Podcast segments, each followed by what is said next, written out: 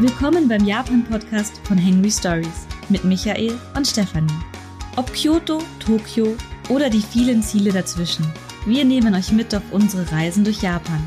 Immer mit dabei Hunger auf kulinarische Entdeckungen und Lust auf ein faszinierendes Reiseland. Folge 27. Die beste Reisezeit für Japan. Heute reden wir mit euch darüber, wann wir am liebsten nach Japan fliegen würden und wann vielleicht nicht. Hallo, hier Stefanie. Und Michael, hallo. Ja, wann ist die beste Reisezeit für Japan? Diese Frage wird uns relativ häufig gestellt und das kann man gar nicht so leicht beantworten, denn ich muss immer erst Fragen zurückstellen, bevor ich die Antwort geben kann. Warum, warum gab es so lange nichts mehr von uns? Wir waren in der Sommerpause und wir sind umgezogen. Und deswegen hört ihr es vielleicht, es halt ein bisschen mehr als sonst, weil unsere Küche noch relativ leer ist. Und sie ist gefühlt dreimal so groß wie vorher. Ja, der Kühlschrank ist trotzdem noch laut. Ich habe ihn gerade wieder abgestellt. Aber er ist jetzt nicht mehr neben, direkt neben uns, sondern so, so, weiß nicht, zweieinhalb Meter hinter uns. Ja, ist ein bisschen weiter weg. Aber das ist auch der Grund, warum gerade im Blog ein bisschen weniger los ist. Weil ähm, wir auch ja schlecht schlecht kochen können. Wir Ja. haben eine Behelfsküche. Wir haben eine ziemlich äh, improvisierte Küche. Wir haben natürlich unseren Kühlschrank mitgenommen und unsere Küchenmöbel, die wir so hatten. Allerdings, ähm, es ist nicht wirklich eine richtige Küche. Also wir haben den, den Reiskocher, wir haben die Kaffeemaschine, ähm, eine Spüle, aber wir haben keinen Backofen und keinen Herd. Und das, Schränkt doch etwas ein. Ja. Ja. Und solange dieser Zustand nicht behoben ist, wird es ein bisschen halliger sein. Ne? Wir kriegen so im September irgendwann, kriegen wir in die richtige Küche und dann wird es hier ein bisschen weniger Lagerhallen-Feeling geben. Aber bis dahin machen wir einfach weiter. Wir wollen wieder anfangen mit, mit Podcasten nach der Sommerpause und ja, jetzt geht so ein bisschen der Auftakt. Haben ein bisschen überlegt, wenn wir nach Japan fliegen könnten, was wir immer noch nicht können. Traurigerweise die Corona-Zahlen in Japan gerade am explodieren, sind ja höher, höher als als zuvor, höher als je zuvor. Es ist die, die, die stärkste Welle, auch höher als in Deutschland teilweise. Und Japanerinnen und Japaner können trotzdem einfach zu uns fliegen und wieder zurück. Wir können nicht hin, es ist immer noch abgeschottet. Wie viel Sinn die Maßnahmen noch machen? Naja, weiß ich nicht. Aber ist auch egal. Wir machen weiter. Was wäre, wenn wir hin könnten? und die Frage nach den Jahreszeiten, wann ist die beste Reisezeit, stellt sich immer. Das ist immer so die, die erste Frage, die Leute stellen, oder? ja, neben, was kostet eine Japanreise? Ja, stimmt. Wie gerade schon am Anfang kurz angedeutet, das ist gar nicht so einfach zu beantworten. Wann ist die beste Reisezeit? Man hört natürlich immer sehr viele Geschichten, dass man halt jetzt nicht im Hochsommer unbedingt hinfliegen sollte. Vielleicht ist auch der Winter nicht ganz so attraktiv.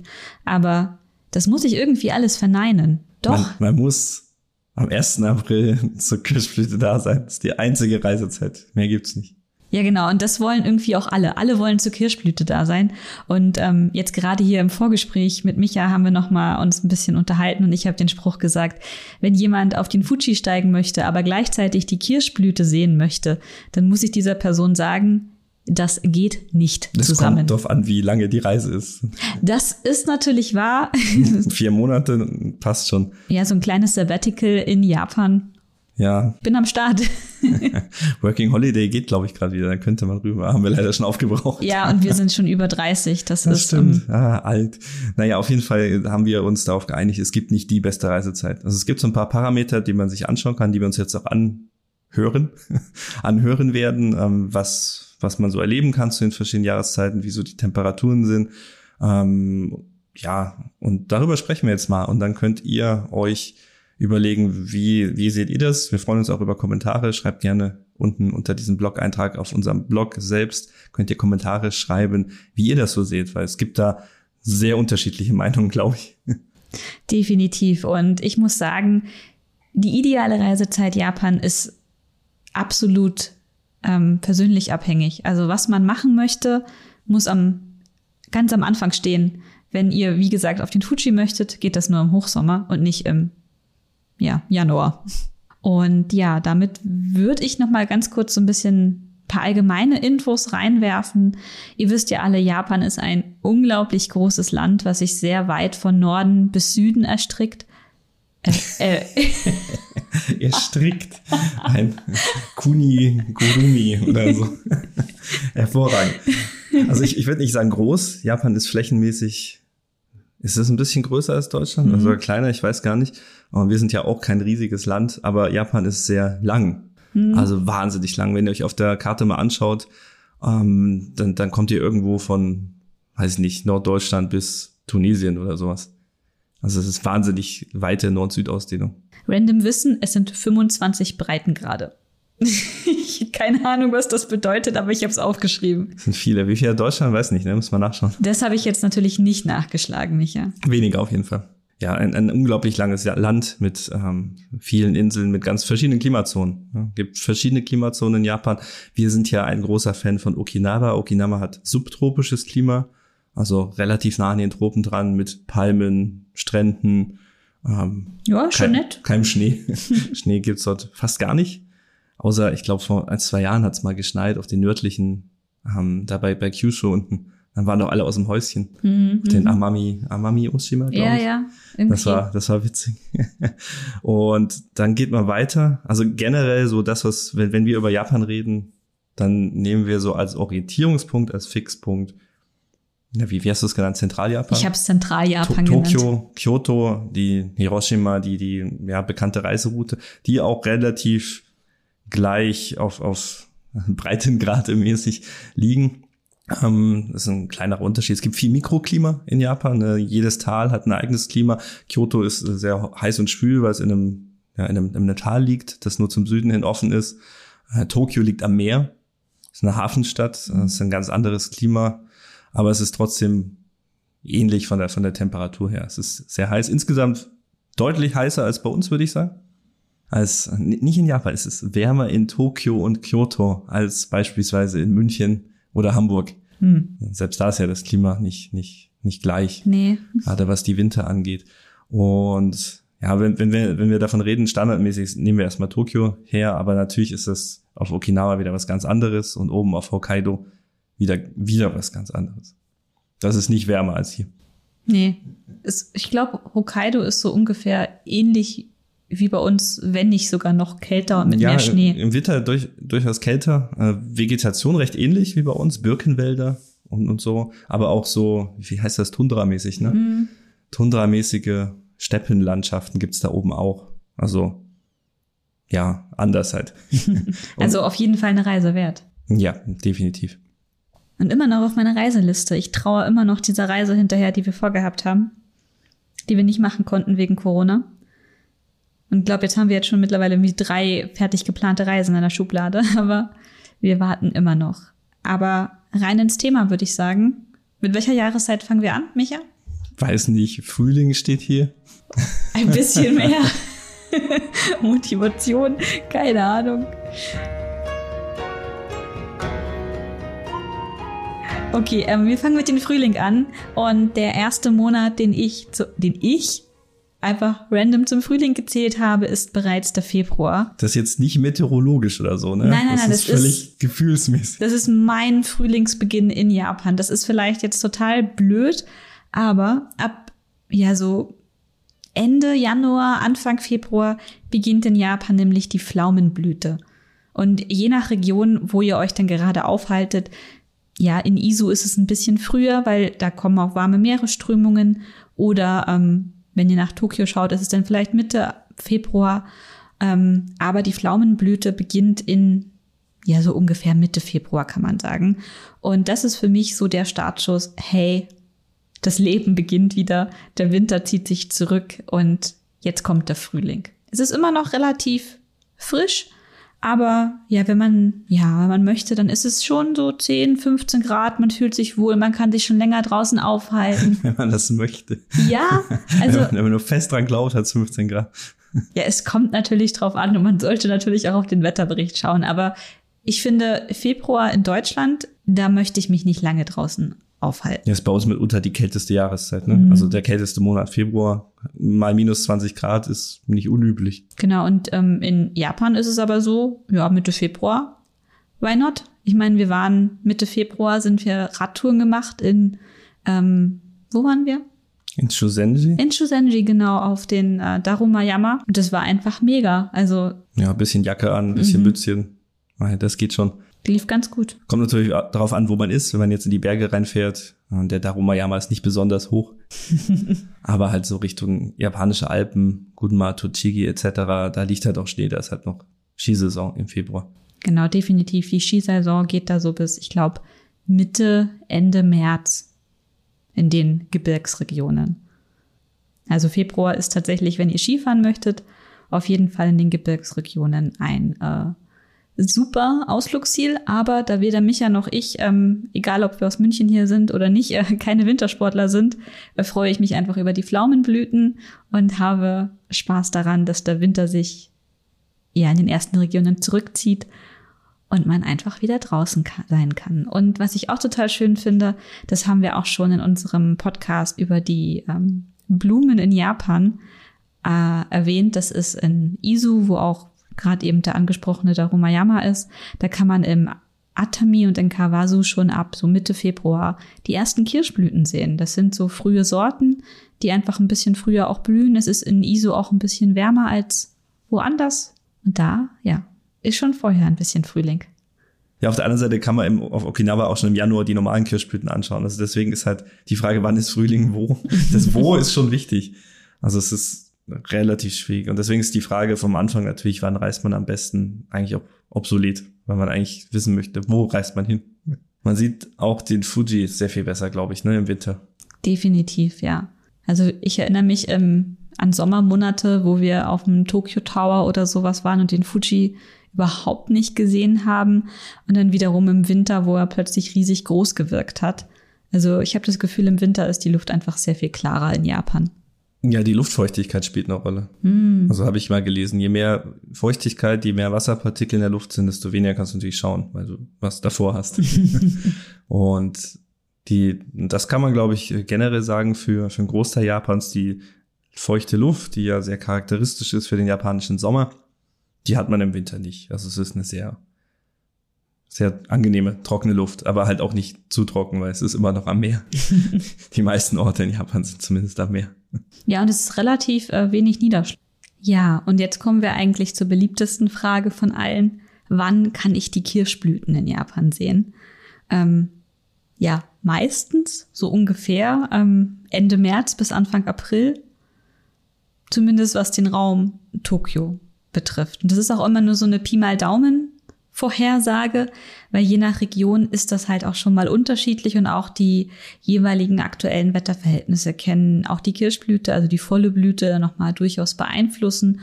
Und da gibt es bereits Monate, Wochen im Voraus ähm, immer so Kirschblütenvorhersagen. Also wann, an welcher Region erreicht die Blüte die volle Blüte. Ja, da gibt es immer so Karten, wie so Wetterkarten. Und da kann man dann sehen, wo ist die Kirschblüte wann, wo. Und das finde ich immer ganz äh, lustig. Ja, und dann kommt eine kalte Woche und dann ist alles hinfällig. Ja. Weil es auch immer nur so Wettervorhersagen sind und die sind genauso ungenau wie jede andere Wettervorhersage, gerade wenn man sie über viele Wochen und Monate macht. Ah, was man sagen kann, glaube ich, die Kirschblüte kommt immer früher, weil auch der Klimawandel vor Japan nicht halt macht. Und die Jahre, wo wir jetzt drüben waren, war es immer, ah, früheste Blüte ever, früheste Blüte ever und sie wird immer, immer früher. Mhm.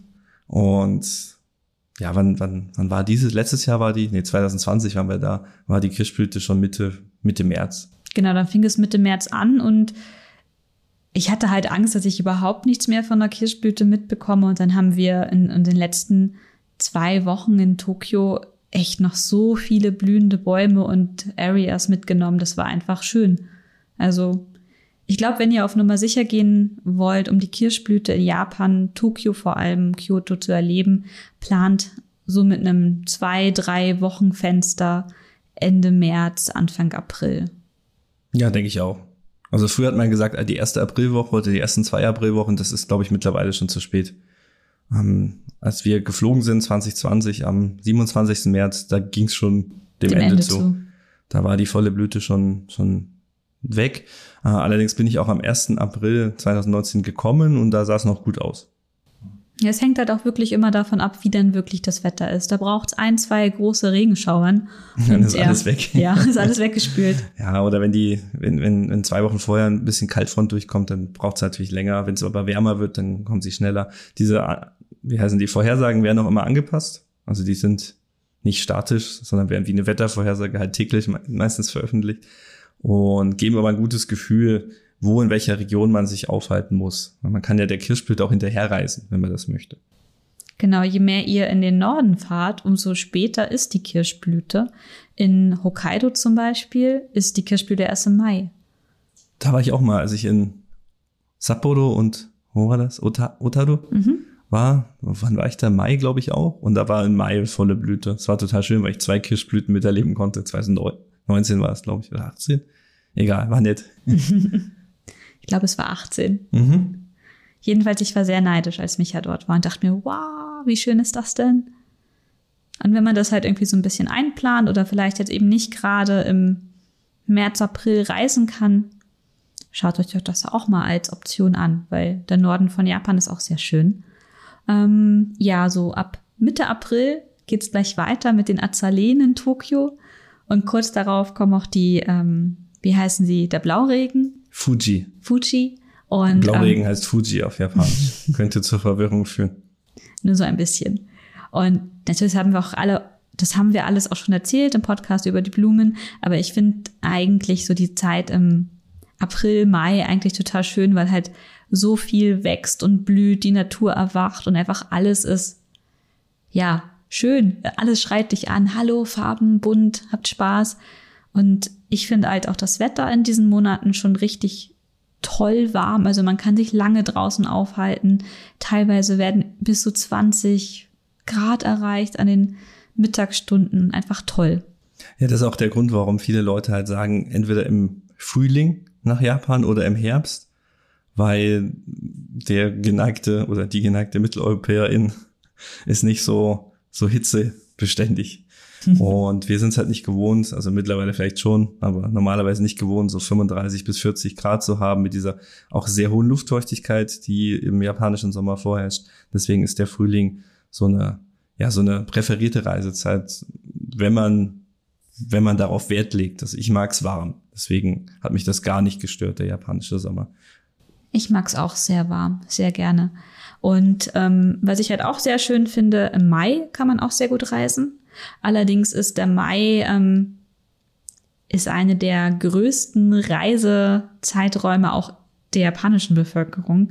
Denn in der Golden Week, das ist so eines dieser Stichpunkte, was halt auch viele Leute immer sagen, hey, vermeide es zur Golden Week zu reisen, weil da reist ganz Japan.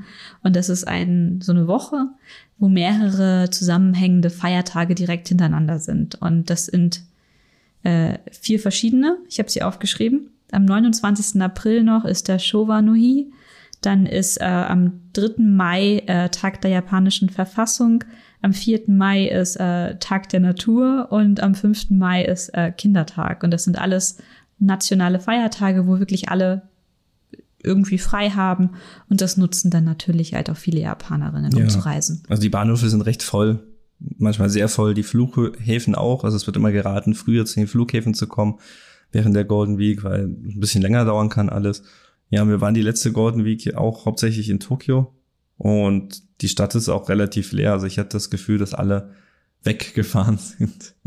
Deswegen in Tokio relativ ruhig war. Also die ganzen Feiertage ist natürlich blöd, wenn man einkaufen möchte, ähm, weil das die wenigen Tage sind, wo doch mal Geschäfte zu sind. Aber so Supermärkte und so haben auch, glaube ich, geöffnet gehabt.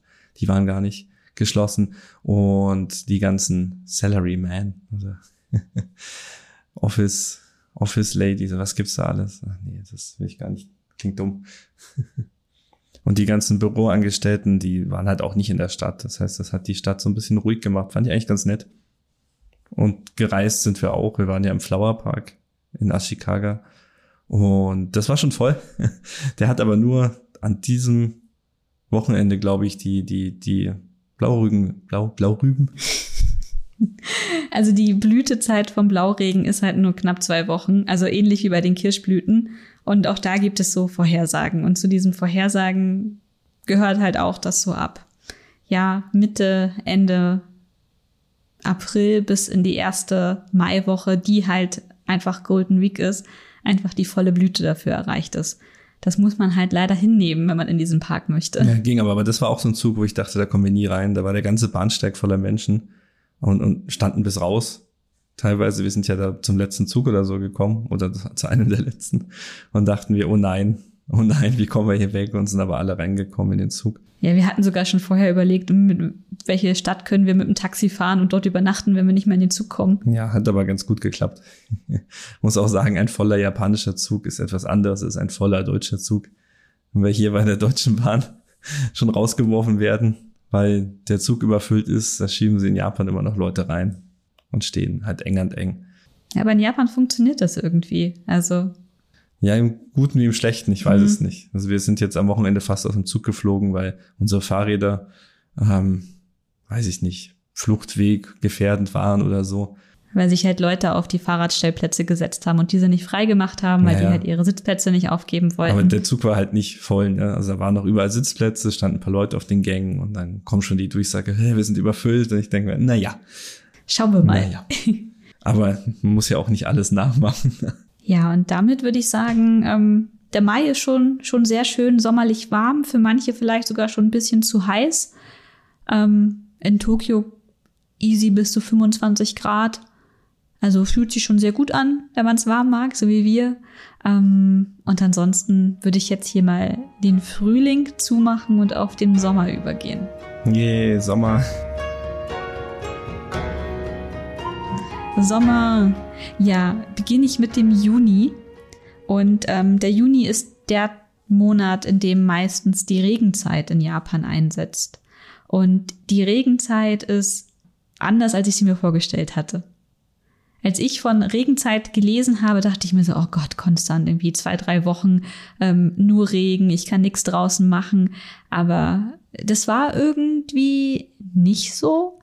In Japan ist die Regenzeit, es ist so ein dauerhaft leichter Nieselregen, mal ein bisschen mehr, mal ein bisschen weniger. Und es ist trotzdem super, super warm. Also ja, 25 Grad easy.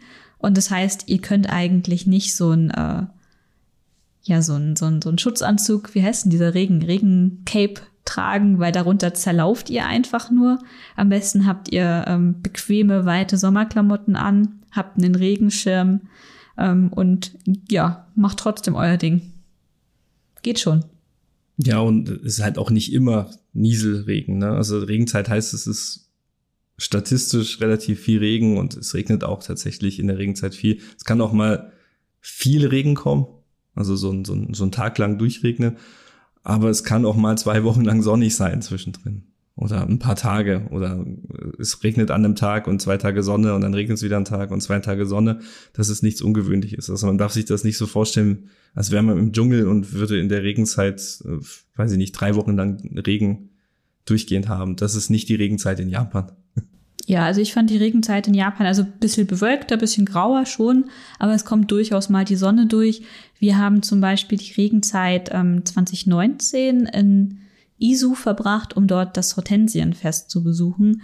Und die ersten Tage, die wir da waren, war halt Sonne pur. Kein Regen, kein gar nichts. Also. Ja, ich wollte gerade sagen, wir waren eine Woche da und es hat einmal geregnet. Mhm. Also das kann auch Regenzeit sein.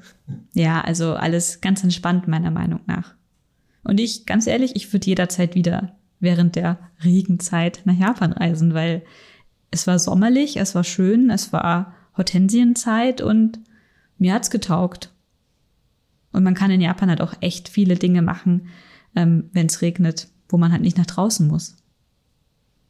Also es gibt die ganzen ähm, Einkaufszentren, die in den Bahnhöfen sind, die ganzen Untergrundgeschichten. Man kann sich in Spielhallen vergnügen, man kann ähm, ja diese ganze ähm, Digital Art Museum von Teamlab kann man besuchen. Also es gibt auf jeden Fall genügend Dinge zu tun in Japan, auch wenn es mal regnet. Es gibt immer irgendwas, um die Tage zu überbrücken. Wir waren noch mal auf, auf Okinawa, es hat einfach nur geregnet, sind wir ein bisschen spazieren gegangen und sowas mit dem Schirm. Das ist auch in Ordnung. Muss ich halt davon verabschieden, dass Urlaub immer heißen muss, drei Wochen lang durchgehend scheint die Sonne. Das wird nicht passieren. Das finde ich, glaube ich, ein sehr guter Tipp, dass man sich davon verabschieden muss, dass immer nur die Sonne scheint. Ja, einfach hinnehmen und halt dann eher Ausrüstung kaufen. Also einen gescheiten Schirm, oder wasserfeste Schuhe. Wasserfeste Schuhe sind während der Regenzeit eine gute Idee. Oder einfach gleich mit äh, Sandalen. Oder Sandalen, genau. Also entweder etwas, was nass werden kann und dann trocknet, oder wenn man halt draußen unterwegs ist und also wenn die Füße nass sind oder Socken, vor allem, das reibt ja dann auch, irgendwann tut's auch weh, dann muss man halt wasserfeste Schuhe mitnehmen. Ein paar gescheite, gescheite Wanderschuhe oder so, dann geht das schon. Ja, und wenn die Regenzeit vorbei ist, dann beginnt der richtige Sommer in Japan. Dann wird's brutal heiß. Genau, also in der Regenzeit ist es schon warm und auch die Luftfeuchtigkeit ist für viele wohl schon ja ein bisschen zu viel. Allerdings muss ich sagen, mir gefällt es, diese Luftfeuchtigkeit. Also ich finde das besser erträglich als diese trockenen Sommer, die wir in Deutschland haben. Also jetzt die letzten Wochen, da war es ja schon auch teilweise unerträglich heiß. Aber ja, in Japan kam mir das nie so krass unerträglich vor. Ich weiß gar nicht warum. Da bist du aber sehr, sehr, sehr speziell, glaube ich. Ja. Die, bei hoher Luftfeuchtigkeit die gefühlte Temperatur viel höher ist. Hm. Also es ist schon okay, aber deine, dein Empfinden ist vielleicht ein anderes. Ja, ich muss aber sagen, in Japan gefällt es mir besser. Vielleicht auch einfach, weil es sehr, sehr viele schöne ähm, Feste im Sommer in Japan gibt. Weil der Sommer ist nämlich der Zeitpunkt, wo es ganz viele von diesen ähm, religiösen Festen stattfinden, sehr viele Matsuris, sehr viele Feuerwerke. Und ähm, wenn du magst, kannst du einfach jeden Abend woanders ein äh, Matsuri mitnehmen. Und das finde ich natürlich super schön, wenn dann durch die Straßen die Mädels mit den Yukatas laufen, auch die Jungs, wenn sie sich hübsch machen. Ähm, also super schön. Ja, und so ein Sommer-Yukata ist natürlich auch ein sehr luftiges Kleidungsstück. Finde ich sehr angenehm zu tragen. Wir waren in Kyoto mal mit so einem Ding unterwegs. War angenehm. Man kann es auch, weiß nicht, auslüften oder so. Auslöten. Micha läuft einfach nackt und macht das Ding auf. Das tue ich nicht. Das Nein, tust du Lüge. nicht, nein.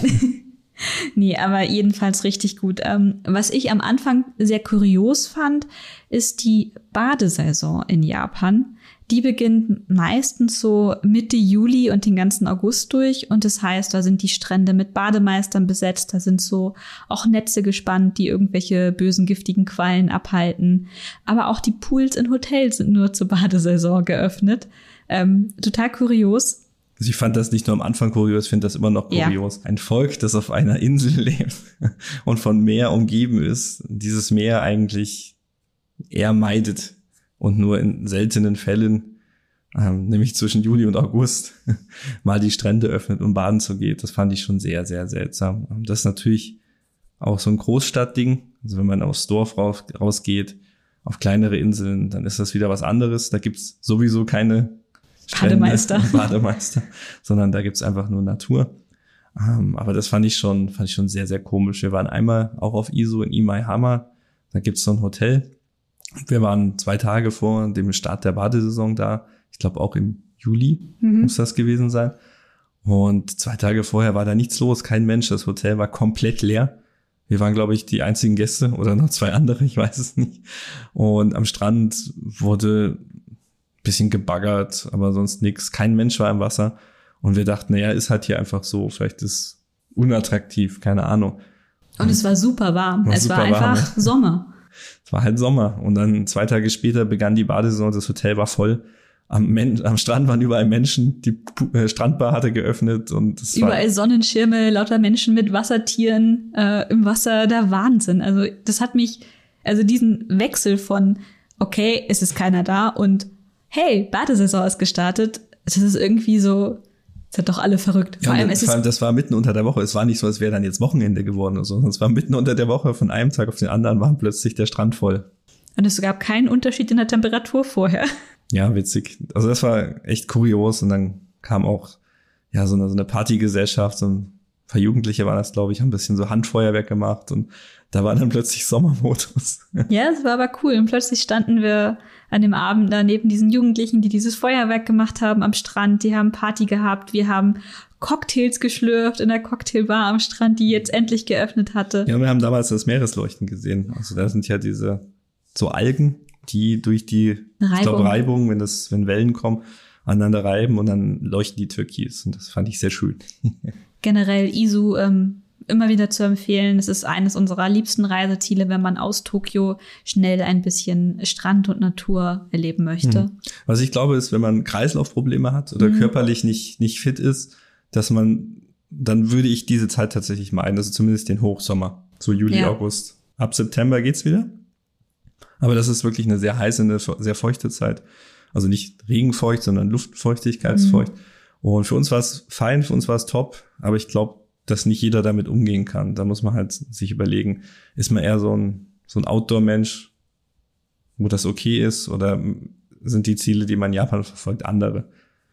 Ja, vor allem, weil es ist in Japan halt auch sehr große Temperaturschwankungen. Also wenn man draußen ist bei, weiß ich nicht, 35 bis 40 Grad und dann geht man in den Zug, der aber total krass klimatisiert ist oder in ein Restaurant. Ähm, ich habe immer eine Strickjacke in meiner Tasche, weil ich einfach so eine Frostbeule bin und wenn ich dann von 40 Grad draußen Indoor plötzlich bei 15 Grad gefühlt sitze, dann, dann friert's mich und dann ja, wird man halt natürlich relativ halt schnell auch, krank. Du bist auch krank. Also es ist immer wieder, Leute kommen und, und werden halt krank wegen den, wegen Klimaanlagen. Und das ist auch eigentlich nicht zu entschuldigen, weil die Geschäfte, Kaufhäuser und Züge meistens nicht, Züge gehen meistens, sind viel zu hart runtergekühlt. Also das ist da nicht von, von 30 auf 20, sondern dann gehen sie gleich auf 10 oder so.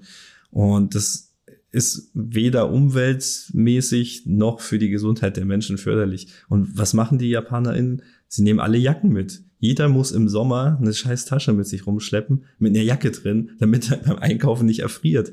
Und du fragst dich, wann hat das angefangen und wieso? Und ist das so eine Art Statussymbol? Mein Geschäft ist kälter als dein Geschäft. Und das macht mich halt echt immer, also es ist unnötig überflüssig und es ist auch nicht zuträglich der Gesundheit. Und deswegen ärgert es mich jedes Mal wieder. Ja, vor allem, wenn man durch die Einkaufsstraßen läuft und da gibt es Läden, die haben ihre Türen offen und da steht irgendein armer Hansel in einem fetten dreiteiligen Anzug da mit Weste am besten noch drunter, mit Krawatte bis oben hinzugeschnürt. Und dann kommt es da einfach kalt aus diesem Laden raus. Und du denkst dir, erstens macht er eine scheiß Tür zu, weil eure Energiekosten ähm, der Wahnsinn. Und warum muss der arme Typ da mit Weste und was weiß ich noch mit zusätzlich ja. zum Jackett stehen? Aber da gibt's jetzt so ein bisschen also so ein Umdenken, würde ich sagen, in den letzten zehn Jahren schon. Also es gab ja diese Cool Biz-Kampagne, mhm. ähm, aber hauptsächlich nach Fukushima, weil halt Energiemangel ist. Und auch jetzt kämpft Japan immer noch mit, mit, ja, mit Stromversorgungsproblemen. Also im Sommer, das hat man jetzt die letzten Wochen immer wieder gehört, ähm, haben sie dazu aufgerufen, Strom zu sparen oder abends vor allem zu den, also zu den Peakzeiten, äh, Strom einzusparen und du kannst dann sogar Punkte sammeln wenn du irgendwelche Dinge machst, die Strom sparen, kannst du dann dafür irgendwie wie so eine, wie so eine Kundentreuekarte kannst dann ausgeben für was anderes. Und das versuchen sie so ein bisschen rumzureißen, weil Energie in Japan auch Mangelware ist und das mit den offenen Türen oder auch offenen Kühltruhen, das wird immer weniger. Hm. Man sieht dann jetzt immer mal wenigstens so, so, so Labellen vor, vor den Kühltruhen oder so Abdeckungen. Ähm, das ist aber eine direkte Folge von Fukushima erstmal gewesen. Das war, glaube ich, also behaupte ich, kein primäres Umweltbewusstsein, sondern einfach ein, hey, uns geht der Strom aus. Und das setzt sich jetzt natürlich der aktuellen Weltlage fort. Es wird ja nicht besser. Und diese Cool Biz-Kampagne war damals, dass man erlaubt hat, es oder wie sagt man, encouraged, ähm, so gibt mir ein deutsches Wort. Dafür. Empfohlen. Empfohlen. Nicht empfohlen. Empfohlen ist nicht das Richtige. Nee. Man hat ermutigt, ermutigt. Die, die Geschäfte oder die, die Firmen, den Mitarbeitern zu erlauben, bitte mit kurzen Ärmeln und so rumzulaufen. Damit man eben nicht die, die, die Büros halt so weit runterkühlen muss und alle im Anzug da sitzen müssen. Und das ist schon aus meiner Sicht eine richtige Richtung. Vielleicht aus den falschen Gründen. Ich weiß es nicht. Aber das kann man natürlich also noch weiter treiben und auch offene Türen, Klimaanlage sieht man, glaube ich, auch weniger und auch, glaube ich, global gibt es jetzt so ein Bewusstsein langsam dafür, dass das ein Problem ist. In Paris ist jetzt verboten worden. Da laufen Leute rum und vergeben Strafen Was? für Geschäfte, die Türen aufhaben, ähm, wenn sie Klimaanlage laufen haben. Also es ist kein japanisches Problem. Mhm. Ne? Das ist nur, glaube ich, dass wir in Deutschland aus, aus Gründen sehr wenig Klimaanlagen haben, grundsätzlich. Also eigentlich nur in so Kaufhäusern, manchmal in Supermärkten aber in Wohnhäusern oder so, also wir sind Klimaanlagen gar nicht gewöhnt. Ja, ist nicht so weit verbreitet. Vielleicht ja. ändert sich das in Zukunft. Man weiß es nicht. Ähm, und deswegen, glaube ich, reagieren wir auch noch mal ein bisschen anders darauf oder, oder verwirrter oder mehr Unverständnis. Kann ich mir gut vorstellen. Naja, so oder so. Ja. es ist kalt in japanischen Geschäften. Und das wäre ein Tipp für den Sommer. Nehmt euch immer ein Jäckchen mit, sonst erfriert ihr. Vor allem, wenn ihr so eine Frostbeute seid wie ich. Was ansonsten im Sommer noch ganz wichtig ist, ab Mitte Juli beginnt die Saison, um den Fuji zu besteigen. Das ist auch jetzt seit äh, letztem Jahr auch wieder möglich. Trotz Corona dürfen die Japaner wieder auf den Berg. Und das ist, geht so bis ja Mitte September. Ansonsten ist nämlich zu viel Schnee auf dem Fuji und es wird nicht empfohlen für so Alltagswanderer, wie äh, wir es doch sind, den Berg zu besteigen. Also außerhalb dieser Saison braucht man wirklich Genehmigungen und man braucht auch ganz andere Ausrüstung als ja, ja muss normale ich, Wanderstiefel. anmelden und so. Da haben wir schon mal drüber gesprochen. Mhm. Ich weiß nicht wo. Hatten wir eine Fuji-Folge? Ja, wir hatten einen Podcast über den Fuji-Ausstieg. Die werden wir verlinken. Könnt ihr euch dort nochmal alles genau äh, anhören. Aber das ist wirklich nur in dieser kurzen Zeit möglich. Äh, die Wanderzeit, der Saison wird natürlich auch länger, weil auch auf dem Fuji weniger Schnee liegt mhm. als früher. Aber da kam in den letzten Wochen ja sogar schon äh, Newsberichte, gibt es keinen weißen Fuji mehr. Ja, gut, da sind wir, glaube ich, jetzt noch nicht. Mhm. Aber ja, Klimawandel ist aktiv, nicht nur bei uns. Ja, auch ein ja, Effekt vom Klimawandel würde ich sagen, dass auch immer häufiger schon im August Taifune auftauchen in Japan. Früher hieß es, ja, so September, Oktober ist so die Hauptzeit für Taifune.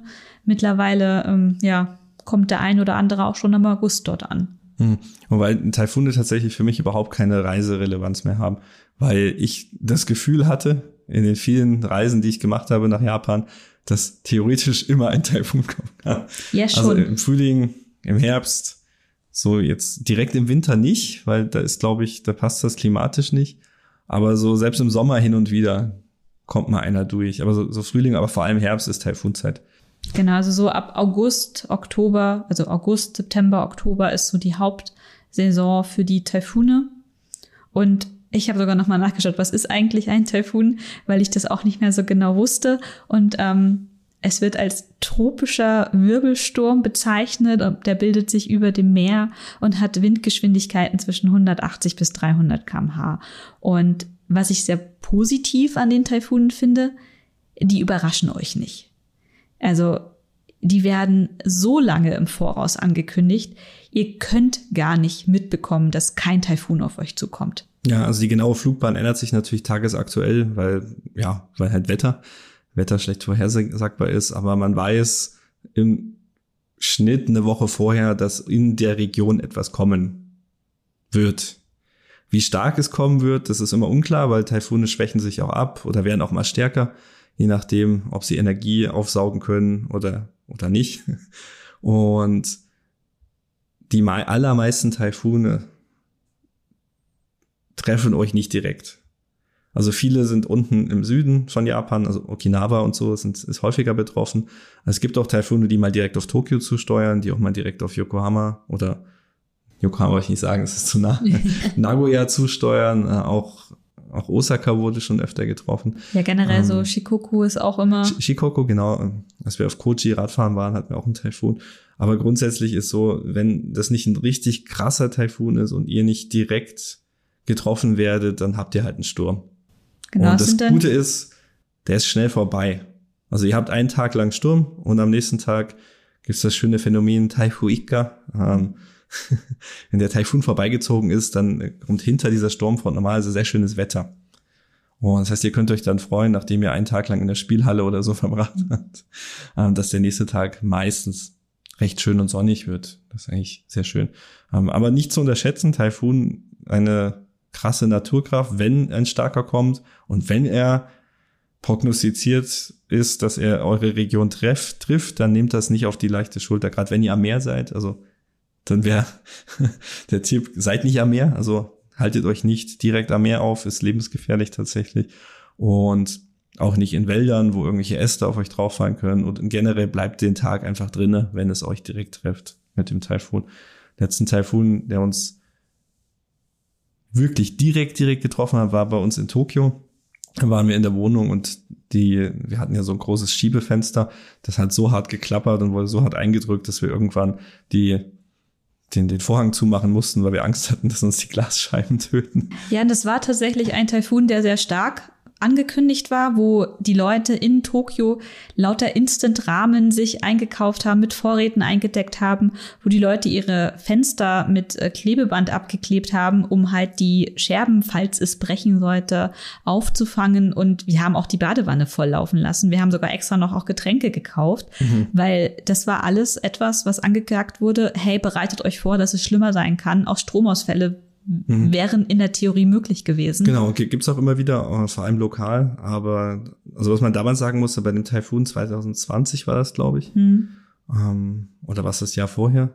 Der in Osaka mit der Brücke? Nee, nee, der, nee. wo wir, wir hatten zwei Taifune. Einmal konnten wir nicht zurückfliegen, dann mussten wir über Polen fliegen. Mhm. Der war aber schwächer, da waren wir auch gar nicht da. Das ja. war 2019 zur Konichi. Ja. Und dann 2020 hatten wir, war das im Frühling, glaube ich? Nee, das war auch im Herbst. Das Oder war, im Herbst. War später dann.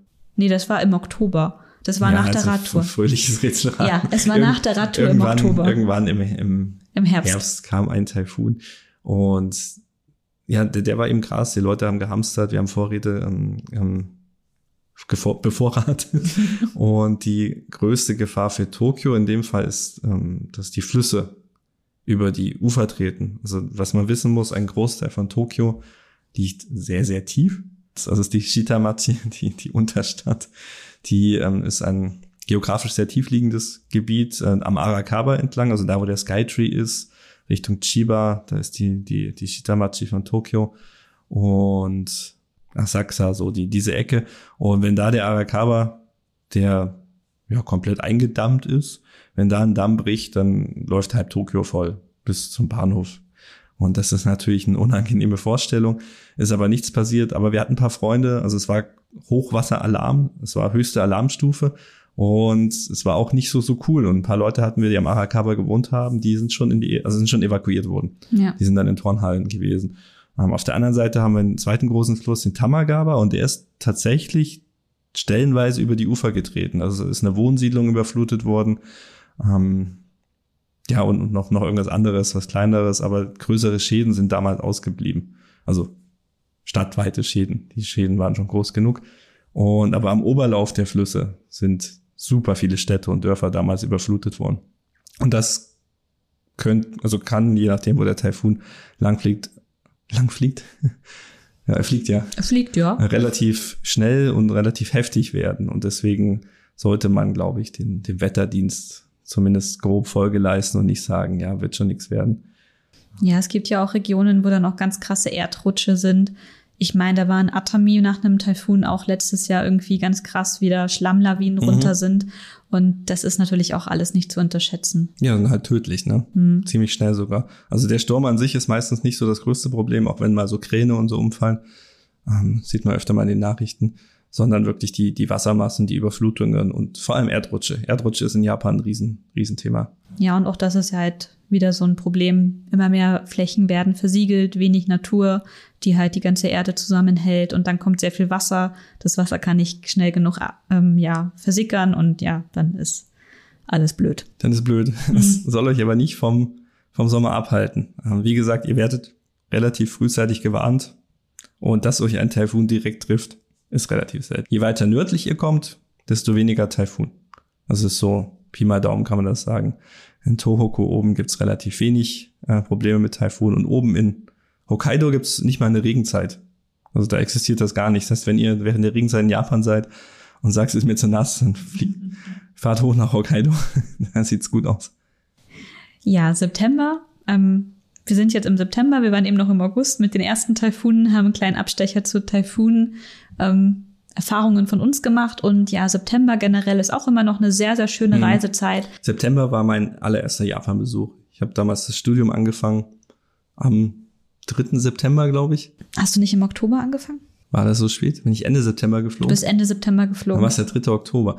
Okay, und ich bin Ende September angekommen und es war hartes T-Shirt-Wetter, also mit bis zu 30 Grad. Ich bin noch wochenlang draußen äh, herumgeradelt im T-Shirt und ja, es war, als hätte der Sommer nicht aufgehört. Ja, und das ist gerade das Schöne daran an Japan, also zumindest Zentraljapan, ist der Sommer ist super lang, der Frühling beginnt früh und wirklich der richtige Herbst und der richtige Winter kommen, vor allem so Tokio, Kyoto, nur kurz zum Zuge. Und das ist etwas, was ich äh, Frostbeule, um es nochmal zu wiederholen, super gerne mag. Also September, Top-Reisezeit, nutzen wir gerne. Wir haben auch unsere Radreise um Shikoku im September gestartet weil wir es noch warm haben wollten. Ich glaube, Mitte September sind wir, glaube ich, losgebrochen, aufgebrochen. Mhm. Und ja, einfach weil es noch eine schöne, warme Zeit ist. Ich glaube, in der Woche nach der Konichi damals, ne? Mhm. Und es war, es war wirklich, wirklich warm. Also wir haben eigentlich keinen Tag gab, wo wir gefroren haben. Selbst die Regentage waren, waren warm genug zum Fahrradfahren mit kurzen, kurzen Klamotten. Und im Zelt sind wir eher zerlaufen. Ja. Apropos Zelt und Campingplatz, September wird schon schwierig, einen geöffneten Campingplatz zu finden. Das ist auch etwas, was wir irgendwie nicht so ganz einkalkuliert hatten auf unserer Radreise, weil wir wollten deutlich mehr campen. Das Problem war, die Campingplätze hatten alle nicht mehr offen. Ja, weil mit der Badesaison im Meer auch die Campingsaison endet. Weiß ja jeder. Ja, wunderbar, oder? ähm, ja. Drei Campingplätze haben wir gefunden, die uns aufgenommen haben. Ja, dafür aber auf Skikoko viele spontane Hotels. Also das war kein Problem. Das Zelt war auch eher so ein Backup, was wir dabei hatten. Aber echt, wenn ihr campen wollt, dann schaut vorher, ob die Sachen geöffnet sind, weil Wildcampen ist natürlich auch in Japan verboten. Sollte man nicht tun. Gibt viele, die machen es, aber ich empfehle es nicht. Wäre mir zu viel Stress. Ja, immer darauf zu warten, dass irgendein Mensch kommt, mit seiner Taschenlampe in mein Zelt leuchtet und sagt, na, hier darfst du eigentlich nicht sein. Äh, nee, kein Interesse. Und vor allem im Dunkeln ein Zelt abbauen. Wie lästig muss das denn sein? Was im Sommer noch äh, ist, ist äh, das die zweite große Feierlichkeitsperiode, sage ich mal, in Japan, und zwar das Obon-Fest. Das im August. Da gibt's äh, auch sehr, sehr viele, ja, sehr, sehr viele Heimkehrer, sag ich mal. Die Leute fahren nach Hause in ihre Heimatstädte oder Dörfer und äh, huldigen ihren Ahnen und den verstorbenen Verwandten. Das ist so ein, so ein sag mal, auf Totenfest. Finde ich, Ja. klingt so, klingt so komisch, aber ich glaube, das trifft's ganz gut. Ähm, ein, eine Feier, um, um den, den, den Verstorbenen zu gedenken. Und das macht man natürlich in seinem Heimatort. Und deswegen ist zu Bonn auch Tokio auch, auch relativ leer. Das ist relativ chillig. Und da haben aber auch viele Geschäfte zu. Gerade viele kleine Familiengeschäfte sind dort einfach geschlossen, weil sie halt eben auf, auf Heimaturlaub sind. Und ist auch rege Reisetätigkeit. Und ja, ist aber eigentlich ganz schön. Hm, Auch sehr viele Japanerinnen im Ausland nutzen den Sommer, um eben zu ihrer Familie nach Japan zu reisen. Oder auch andersrum. Sehr viele, die in Japan leben, ähm, von Ausländern, die aber irgendwie japanisch reingeheiratet haben, die nutzen auch oft den Sommer, um dem japanischen Hochsommer zu entfliehen und in die deutsche Heimat zurückzukommen, um hier ein paar Wochen, Monate zu verbringen. Also sehr beliebte Reisezeit, was auch dazu führt, dass relativ häufig die Flugkosten im Sommer relativ hoch sind. Ja, stimmt. Gut. Aber dennoch würde ich sagen, Sommer kann man empfehlen in Japan. Und wenn es einem zu heiß ist, eben etwas nördlicher. Oder einfach ins nächste Einkaufszentrum zur Klimaanlage. Wenn das der Zweck deines Urlaubs ist, dann ist das völlig in Ordnung. Alternativ auch einfach an den Strand legen. Mhm. Jedenfalls ähm, ab in den Herbst, würde ich sagen, oder? Ich hab, bin im Strand verloren. Ich, ich habe auch überlegt, was, weil ich vorhin gesagt habe, Inselvolk und gehen kaum ans Meer. Ich weiß, wir haben ein Jahr in Tokio gewohnt und Wir waren einmal am Meer. einmal im Meer in, in Sushi gibt's einen schönen Strand äh, mit fantastischen Wellen. Da war auch ein Taifun auf dem offenen Meer. Deswegen durften wir nicht ins Meer, Mhm. weil die Wellen zu hoch waren. Es war überhaupt nicht zu hoch. Es war voll schön. Ja, aber sie haben es ja dann die Warnung zurückgenommen. Ja. Irgendwann durften wir dann rein. Und, oder erst durften wir rein und dann nicht mehr. Irgendwie so. Ja, genau. Wir durften mehr. erst rein, dann haben sie gesagt, alle raus. Dann haben sie wirklich alle Leute aus dem Wasser gejagt. Und dann lagen wir da am Strand und dachten, hm, ja, okay. Ja, und irgendwann durften wir wieder ein bisschen rein. Stimmt, ja, aber Sushi ist ein schöner Ort. Also viele Leute aus Tokio kommen dahin, um so ein bisschen Strandfeeling zu haben. Tokio selber hat natürlich keine Strände. Aber ich glaube, das strandmäßigste ist der, wie heißt der, Rinkai-Koen? Kasai, Kasai Rinkai-Koen. Die haben so eine vorgelagertes Mini-Inselchen und da, da kann man, glaube ich, auch baden. Da sind Leute drin gewesen. Aber es ist halt die Bucht von Tokio. Es hat schon, weiß ich nicht, auf Google hat sie so ein, so ein Fischgerippe, weil sie, die Wasserqualität schlecht ist. Ich muss gerade dran denken, vor ein paar Wochen war in einer Facebook-Gruppe die Frage, ob man jemandem schöne Strände bei Tokio empfehlen kann. Und natürlich kam da auch sowas wie Sushi und Izu. Ja. Und, Und ähm, Odaiba. Ja, Genau, und es kam einer, der meinte, ja, und der Strand bei Odaiba. Und ich dachte mir nur so, schön. Nein. Naja, so hast halt Blick auf, auf die Stadt, das ist schon nett. Es stinkt ein bisschen hin und wieder. Ja, es ist super heiß, es ist, also, nee, nicht schön. Also der, das ist kein Strand zum Baden. da Na, ist es so ist eine so ein kleine Ecke. Nah Naherholungsgebiet zum Spazierengehen eher, würde ich sagen. Ja, aber nee, nee, fahrt lieber nach Sushi oder nach Izu, aber vergesst den Strand in Odaiba. Oder im Notfall zum Kasai Dinkai. Ja. Der ist auch relativ äh, einfach zu erreichen. Der war damals in der Nähe von dem Ort in Chiba, wo ich gewohnt habe. Bin ich immer dran vorbeigefahren. Ist auf der blauen Tosai Line gibt's Kasai. Wir sind da mit dem Fahrrad auch hingefahren. Da war ein Eichhörnchen, Entschuldigung. Nein, eigentlich. Wir haben jetzt lauter Grün um, um, uns herum und kommen immer Vögel und Eichhörnchen, die lenken auch ab. okay, dann, dann würde ich sagen, jetzt gehen wir in den Herbst. Ähm, Nochmal Wie ist das japanische Wort für Eichhörnchen? Nicht Kuli, sondern Lisu. Wie? Lisu. Lisu. Lisu. Hm. Wie? Lisu Pon. Das klingt voll niedlich. Okay, anyway. Lisu des.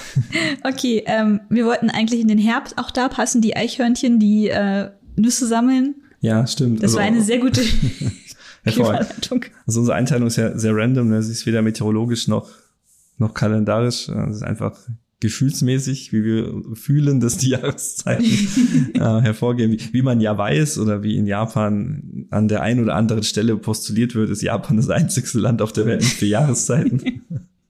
Und das ist auch so eine, so eine Idee, wo, wo irgendjemand irgendwann jemand mal drauf gekommen ist und dann, dann hat sich das so fortgepflanzt in den das Köpfen. Ist absolut verselbstständigt. Ich habe in der Reiseplanung und diesem Letter-Dingsbums für mein äh, Working Holiday Visa habe ich natürlich das absolut ausgeschlachtet, dass ich die vier Jahreszeiten in Japan erleben möchte und hautnah, ja, selber kennenlernen und so ein ganzer Schmarrn. Es hat gezogen. Ich habe das Visa ja gekriegt. Mhm.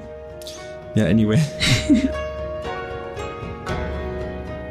also Herbst in Japan ist eine wunderbare Reisezeit. Vielleicht sogar besser als der Frühling.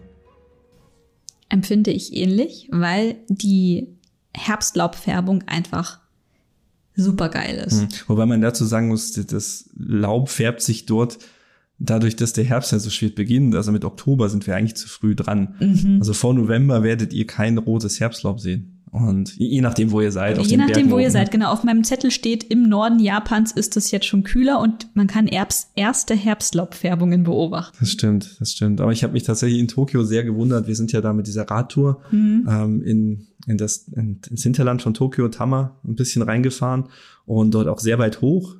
Und da war ganz, ganz oben war so ein bisschen Laub und das war, glaube ich, Ende Oktober. Das war sogar Anfang November schon. Anfang November ja. war das.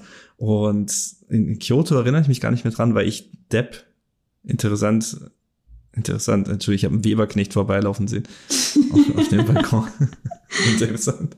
Äh, den, dumm wie ich bin, habe ich bei meinem ersten Jahr in Kyoto das Herbstlauf verpasst, weil ich bin frisch angekommen. Also Oktober hat die Uni angefangen, Ende September kam neu. Es war alles neu, bin überall rumgefahren und, und dann ging die Uni los und dann habe ich irgendwie das alles aus dem Blick verloren und dann habe ich Herbstlaub in Kyoto verpasst, habe in Kyoto gewohnt und habe Herbstlaub nicht gesehen, außer da an meinem Biwasee-Kanal in Yamashina.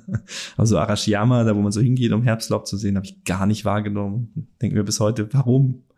Wie, wieso? Ja, du hattest halt auch so viel zu ja, ähm, verarbeiten. Zu viele krasse die Uni, Eindrücke, die Sprache, ja. alles Mögliche. Ja, zu viele Eindrücke auf einmal, aber tatsächlich war, bevor ich in Japan war, Herbstlaub nichts, was ich auf meinem Zettel hatte. Also das hatte ich gar nicht in meiner Wahrnehmung. Es war nicht, nicht da. Ja, vor allem, ich habe auch das Gefühl, auch erst in den letzten Jahren ist es irgendwie bekannter geworden, auch im Ausland darüber zu reden, wie schön die Naturorte doch in Japan sind, um das Herbstlaub anzuschauen. Und ähm, ja, Oktober ist definitiv zu früh, weil in den ganzen großen Städten ist da alles gefühlt noch grün und es ist saftig und Gut, man geht natürlich auch nicht in die Städte zum ja, Herbst. Nein, natürlich nicht. Aber so aber die, die Parks, äh, auch in Tokio sind recht schön, aber ähm, Tokio Takao-san zum Beispiel ist ein Berg, der relativ nah in Reichweite ist und kann, in einer Stunde kann man da mit Zug hinfahren. Und der ist aber nicht sehr hoch. Aber von oben kann man Tokio sehen. Ja, ja, aber ich meine, der ist nicht sehr hoch, deswegen kommt das Laub ah, recht spät. Ah, ja, okay, verstehe ich. Jedenfalls die richtige Herbstlaub-Anschauzeit beginnt ja im November. Und wir waren teilweise auch im Dezember, haben wir erst ähm, in Chichibu die Ginkgo-Bäume gefärbt gesehen. Und ich habe auch noch mal vorher noch mal nachgeschaut, die, dieses Fest von dieser Ginkgo-Baumallee in Tokio, mhm. das ist äh, ausgewiesen dieses Jahr für Mitte November bis Anfang Dezember. Ja, ja, genau. Also das Fest heißt, da gibt es eine Ginkgo-Allee, eine berühmte, da habe ich mal einen Artikel drüber geschrieben, dass sie in Gefahr ist, was eigentlich nicht stimmte, was war Clickbait, weil die Ginkgo-Allee gar nicht angefasst werden soll. Aber der Park dort soll ein bisschen umgemodelt werden, aus meiner Sicht sehr positiv, aber es gibt da immer verschiedene Standpunkte. Und äh, was passiert mit Ginkgo? Ginkgo wird unglaublich gelb, also so richtig goldgelb strahlend. Und ist eines der Herbstlaube, die ich gar nicht kannte, also null, obwohl wir hier Ginkgo-Bäume vor der Tür haben, die sind aber sehr geflattert und haben mhm. nicht so diesen Impact, würde ich jetzt mal sagen. Und da gibt's eine ganze Allee und, und Ginkgo-Bäume, die jetzt nicht in der Stadt stehen, die so gerade Kerzen gerade geschnitten sind, können unglaublich groß werden. Also so ausufernd mit Riesenkrone und dann hast du dieses riesige gelbe Bäumchen da stehen und das ist einfach total beeindruckend. Definitiv schließe ich mich an. Also so und eigentlich, eigentlich ging es ums Fest und das Fest, das feiert eben diese Färbung und da gibt's da genau, da ist die Straße gesperrt, da kann man unter dieser Allee langlaufen und das ist eigentlich total schön. Aber wie gesagt, ab Mitte November erst und das ist auch so, würde ich sagen, so der Startschuss, um halt auf jeden Fall im Umland von Tokio Herbstlaub sich anzuschauen. Je nachdem, falls ihr ein bisschen weiter im Norden seid, ist es natürlich schon ein bisschen früher. Aber ich erinnere mich, wir waren Ende Oktober auf Okinawa und lagen noch am Strand. Also, wie gesagt, Japan ist ein unglaublich langes Land mit verschiedenen Klimazonen und je nachdem, wo ihr euch gerade aufhaltet, kann es halt auch ganz unterschiedlich ähm, sein. Und ja, was ich für den Oktober noch auf geschrieben habe, ist, dass äh, auch Halloween in Japan angekommen ist. Ähm, gerade jetzt, ähm, was haben wir jetzt? Mitte August sind die ersten Halloween-Dekos schon in den 100-Yen-Shops angekommen, habe ich auf Twitter gesehen. Und die Leute decken sich jetzt schon mit Materialien ein. Ähm, Halloween ist absolut beliebt irgendwie in Japan. Und ja, ist halt Party. Ja, ist auch innerhalb von zehn Jahren heftig eskaliert. Ne? Sie 2011 da war, da war das noch eher kleiner. Hm. Also auch in Shibuya bei der Feier war ich damals auch und das ist innerhalb von wenigen Jahren ist das einfach zu einem riesen Event geworden mit auch negativen Folgen. ja, es kommen halt einfach auch sehr viele Leute zum Trinken. Zu viele Leute einfach. Aber wenn ihr euch mal verkleiden wollt oder Sailor Moon mit ganz viel Blut als Zombie sehen möchtet, ab nach Shibuya zur Halloween-Nacht. Mhm. Gibt es ja mittlerweile auch in anderen Städten. So in Osaka gibt's auch eine große Party und weiß ich gar nicht, in anderen habe ich mich noch nicht mit beschäftigt, aber ich denke, dass das so landesweit hat sich das entwickelt, ähm, als, als Möglichkeit mal aus sich rauszugehen, mal weg vom, vom Alltag zu kommen und weil auch wenn Japan das Land des Cosplays ist, äh, ist diese Cosplay-Community in Japan eine sehr in sich gekehrte und verschlossene Community, die sich nicht offen zeigt. Und Halloween ist bei uns wie Fasching oder Karneval, je nachdem, wo ihr herkommt. Und dort hat man einmal im Jahr die Möglichkeit, halt so was Verrücktes draußen auf der Straße zu machen und sich nicht in irgendwelchen Comic-Messehallen, Parkplätzen ähm, einsperren zu lassen. Ja, es gibt auch in Ikebukuro eine Cosplay-Halloween-Parade, bei der man sich anmelden und mitmachen kann. Also. Mhm. Von daher eigentlich ganz cool. Ähm, der Alkoholpegel macht es halt ein bisschen unangenehmer. Das ist wie bei uns Karneval. Das ist genau dasselbe Problem. Eigentlich eine schöne Tradition, die zu viel Unmut führt. Geister austreiben. Geister austreiben. Ja, jedenfalls ähm, Oktober, November, schöne Reisezeiten in Japan, weil es ist tagsüber teilweise noch relativ warm, wenn ihr euch draußen aufhaltet und ja, was ich auch meine Liste noch geschrieben habe, man kann wieder Onsen am Abend genießen. Und das finde ich tatsächlich äh, ist unglaublich wichtig. Je besser die Aussicht ist, die man von den Onsen auf die Natur hat, umso mehr liebe ich es. Und wenn es dann auch ein bisschen draußen ein bisschen kälter ist und man dann in diesem warmen Wasser sitzt, dann, ja, dann entfaltet so ein Onsen sein komplettes Potenzial für mich. Hm. Also Onsen sind schon Ganzjahresprodukte. Wir waren auch schon im Hoch Hochsommer im Onsen. Aber es ist einfach irgendwie cooler, wenn es draußen kalt ist. Am besten mit Schnee fällt. Oh ja, wenn draußen Schnee fällt und du im warmen Onsen sitzt, bestes. Und was ich auch super finde, ähm, für mich ist Japan auch ganz stark halt von Essen geprägt und das feiert Japan natürlich auch saisonal sehr. Also zu verschiedenen Jahreszeiten gibt es verschiedene Gerichte und ähm, eines meiner liebsten Gerichte ist bei Sukiya so ein Eintopf-Nabegericht mit äh, Rindfleisch drinne und den gibt's immer nur im Herbst und im Winter und da freue ich mich dann immer die ganze Zeit drauf, wenn es den gibt und ja, ganz, ganz wichtig. Ja, in der Tat. ja, der Winter. Winter. Der Winter in Japan ist je nachdem, wo ihr seid, gar kein Winter. Okay, dann geht's jetzt rüber in den Winter von Japan. Und je nachdem, wo ihr seid, ist es mal kälter und schneereicher. Und in anderen Ecken, ja, geht so. Ist ein bisschen frisch. Ja, ist halt die Frage, wie man sich Winter vorstellt. Ne? Der Winter in Tokio ist meistens sehr, sehr mild kann noch mal ein paar kältere Tage haben, aber es liegt direkt am Meer. Es hat jetzt nicht so viel Niederschlag. Am Schnee ist eigentlich relativ selten. Wenn mal Schnee fällt, bricht das große Chaos aus, weil sie darauf nicht vorbereitet sind. Ähm, sowohl beim Zug als auch beim Autoverkehr. Und auf der anderen Seite gibt's aber, ähm, ja, wenn man auf der anderen Seite der japanischen Inseln Richtung japanisches Meer schaut, ähm, da gibt's das sogenannte Yukiguni, das Schneeland. Da stauen sich die, die Regenfelder, die von, von Nordwesten kommen, übers Meer, stauen sich an den Bergen und regnen dort oder schneien sich dort ab. Und dann habt ihr sehr, sehr, sehr viel Schnee in diesen Gebieten. Das heißt, es ist ein sehr, ja, je nachdem, wo ihr seid, ein zweigeteilter Wind. Auf der anderen Seite im Süden unten, ähm, Kyushu zum Beispiel oder sogar Okinawa ist teilweise sogar schneefrei ähm, oder, oder komplett schneelos. Da ist Schnee nicht, nicht da oder was ganz Besonderes. Das heißt, in Japan könnt ihr sogar im Winter noch die vier Jahreszeiten. Keine Ahnung. Und ganz oben auf Hokkaido ist natürlich sehr kalt, sehr eisig, sehr schneereich. Ja, die japanischen Häuser sind halt auch, also vor allem jetzt so Zentraljapan wieder, haben meistens keine Zentralheizung. Da wird dann auch mit Strom geheizt, also über die Klimaanlage, die hat auch eine Heizfunktion, ist ähm, ja je nachdem, wie gut das Haus isoliert ist, mal besser, mal schlechter. Und was auch sehr beliebt ist in Japan in den Wintermonaten, ist ein äh, Kotatsu. Das ist ein Tisch mit einer Heizung drunter, wo eine Decke drüber liegt und ja, so nicht komplett über Decke, man kann die Tischplatte noch nutzen und die Decke ist quasi zwischen einer Untertischplatte und der Tischplatte. Macht das überhaupt Sinn? Also da ist eine Decke runtergeklemmt unter dem Tisch und da kann man drunter kriechen und dann wird man trotzdem unten, unten geheizt. Und das finde ich voll gut. Sehr, sehr angenehm. Ja. In vielen japanischen Häusern gibt es noch so alte Ölheizungen. Also die stehen dann so in der Mitte des Raumes und dampfen vor sich hin, sind auch nicht ganz ungefährlich. Ja, ja, das stimmt schon. Also da gibt es schon echt kuriose Heizgerätschaften. Äh, Bei älteren, älteren Ryukans oder so Bauernhäusern gibt es noch den, den Edori. Also der, der Kessel heißt so. Aber es gibt dann so eine Art Feuerplatz. Ähm, oder heißt der Feuerplatz so? Ich weiß nicht. Es gibt einen Feuerplatz.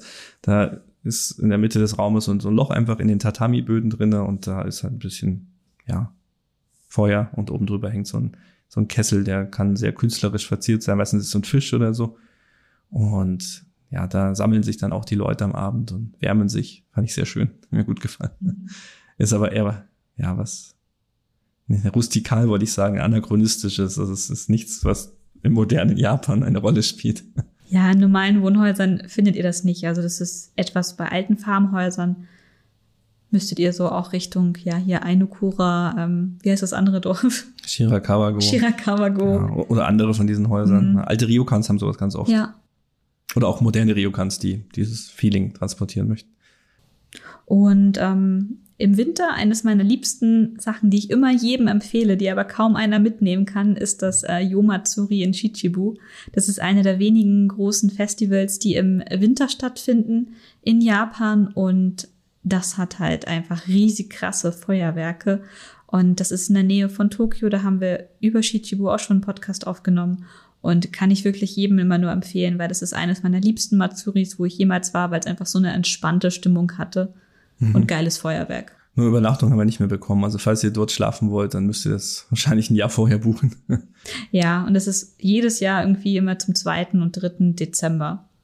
War, war auf jeden Fall brachial voll. Aber auch die vollen Züge haben uns noch mit nach, nach Tokio zurückgebracht. Wollten noch erst einen Expresszug nehmen. Den gibt's nämlich auch mit FAK, also mit Sitzplatzreservierung.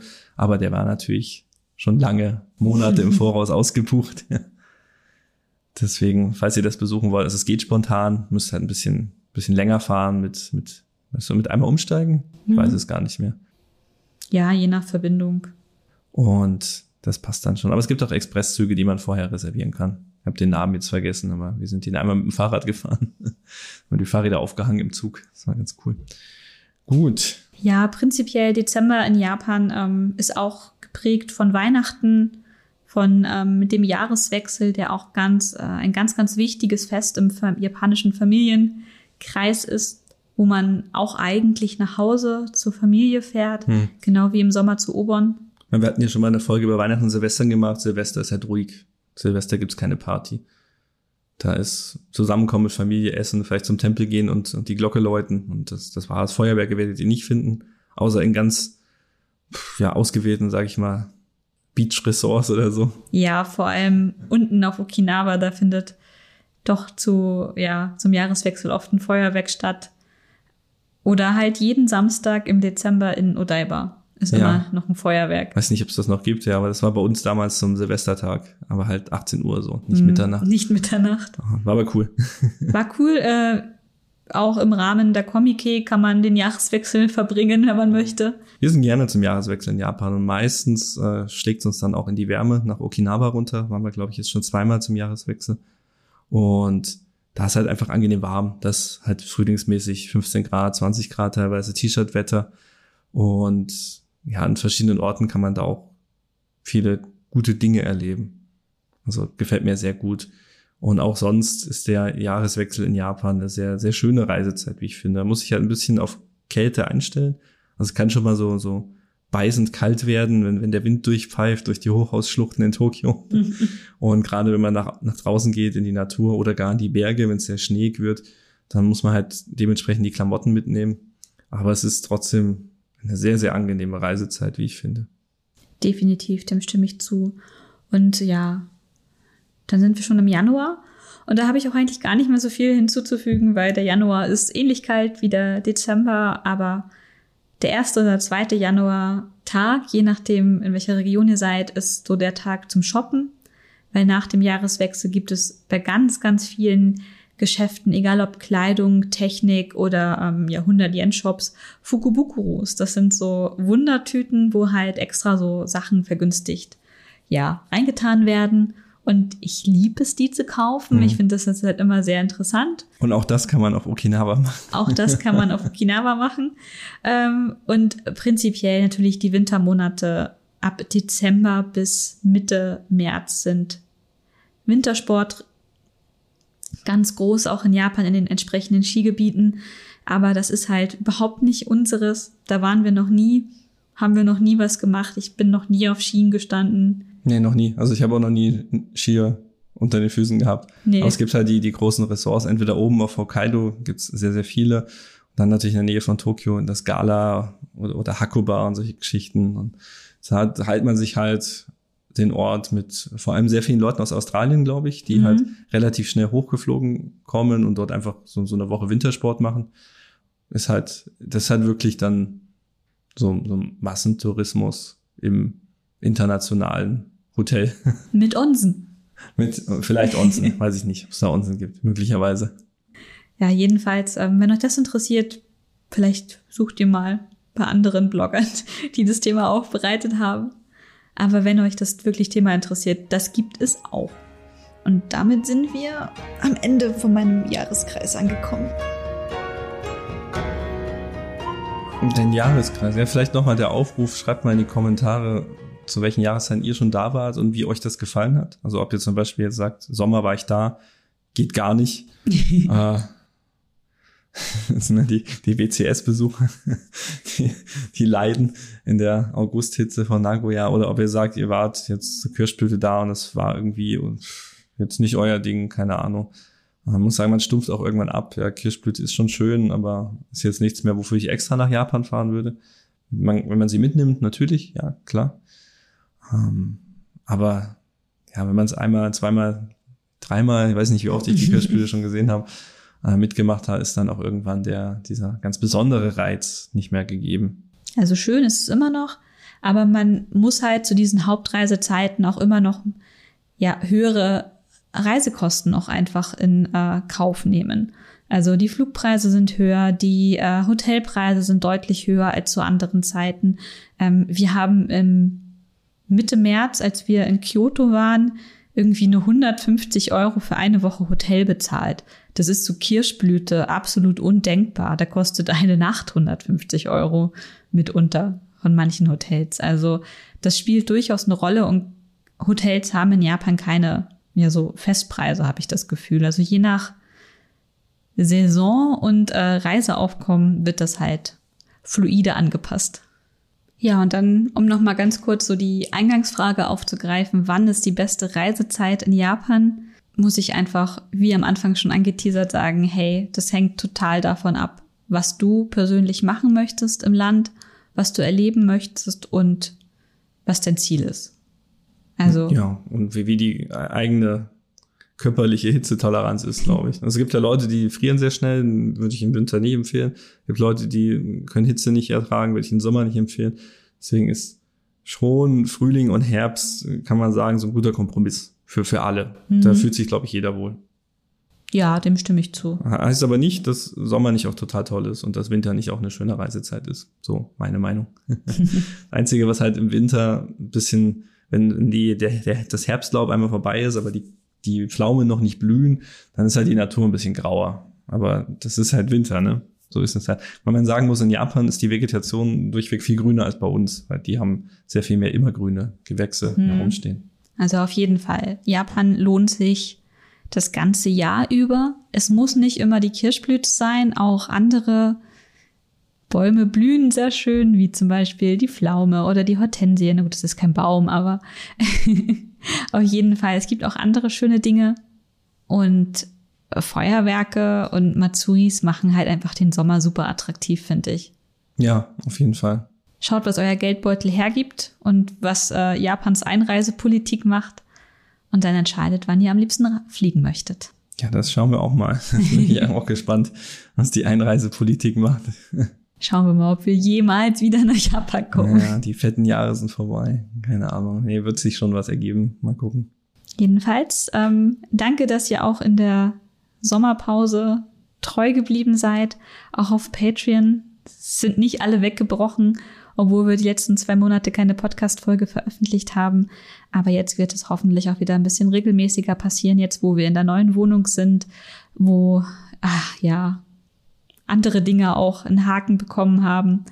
Geht hoffentlich alles wieder besser voran hier. Und wenn endlich eine Küche in diesen Küchenräumlichkeiten steht, kann ich auch endlich wieder kochen und es gibt wieder mehr Rezepte auf dem Blog. Juhu! Micha freut sich schon auf mehr Essen. Ich freue mich auf mehr Essen. Ich habe nur gerade überlegt, ob ich vor der Konichi große Versprechungen mache. Erstmal erstmal erstmal Schmalspur. Wir, wir machen wieder mehr. Wir, wir machen wieder Podcasts oder so. Ab Oktober dann deutlich mehr. Nein, das kriegen wir schon hin. Wir haben ja gesagt, wir wollen die Folgen ein bisschen kürzer und regelmäßiger machen. Wir sind jetzt schon wieder bei über einer Stunde, weil wir es einfach nicht hinkriegen, weil es einfach irgendwie nicht möglich ist. Das einfach passt nicht zum Format, habe ich das Gefühl. Und aber wir probieren es trotzdem weiter. ja, jedenfalls nochmal ein Dankeschön an unsere äh, Unterstützer auf Patreon. Ja, die Gönner. Die Gönner. Gönnerinnen und Gönner. Die äh, Unadons. この番組はご覧のスポンサーの提供でお送りしました。Alex, Anne, Christian, Frank, Jennifer, Johannes, Klaus, Markus, Roman, Till, Tobias A, Tobias E und Südo. Yeah, vielen Dank. Yeah. Ich kann gar nicht glauben, dass ihr dabei geblieben seid. Aber wir schätzen es sehr, uns motiviert auch wieder einfach mehr zu machen. Das mhm. ist, darf man nicht unterschätzen. Die, die Motivationsgeschichte und auch die, die nicht una Unadon Patrons, die einen kleineren Betrag dazugeben. Das motiviert ungemein ebenfalls. Takoyaki und Katsudon. Genau, auch euch ein vielen Dank. Danke, danke, danke. auch wenn ich gerne irgendwann mal über 20 komme. mal schauen, vielleicht müssen wir einfach wieder mehr machen. Dafür musst du mehr arbeiten. Dafür müssen wir mehr arbeiten. Yes. Kamadimas. Also, Kamadimas. Issukenmei. Also vielen Dank, dass ihr dabei wart und schreibt uns doch eure Erfahrungen zu eurer liebsten Reisezeit in Japan in die Kommentare im Blog henrystories.com. Wir freuen uns. Bis dann. Tschüss. Tschüss.